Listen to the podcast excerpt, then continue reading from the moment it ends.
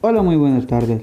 Mi nombre es Rocky Vicente y hoy les vengo a hablar un poco sobre los temas de dilatación lineal, dilatación superficial y dilatación volumétrica de la materia de Física 2 del cuarto semestre.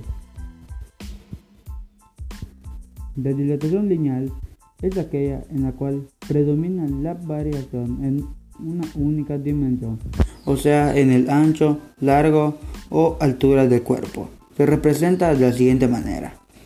Longitud final es igual a longitud original, entre paréntesis, 1 más coeficiente de dilatación por temperatura final menos temperatura original.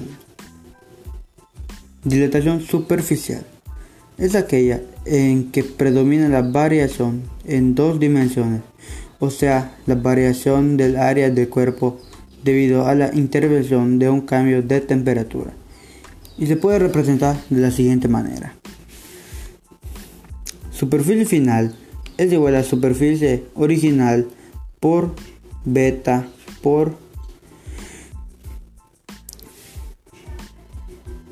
temperatura final menos temperatura original.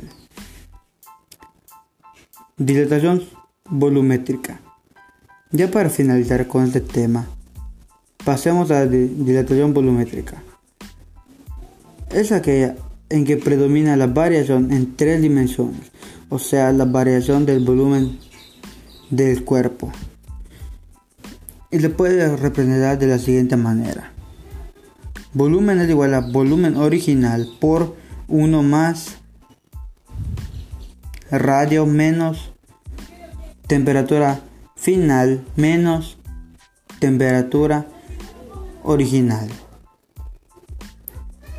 Muchas gracias por su atención. Pasen bonita tarde. Sería todo.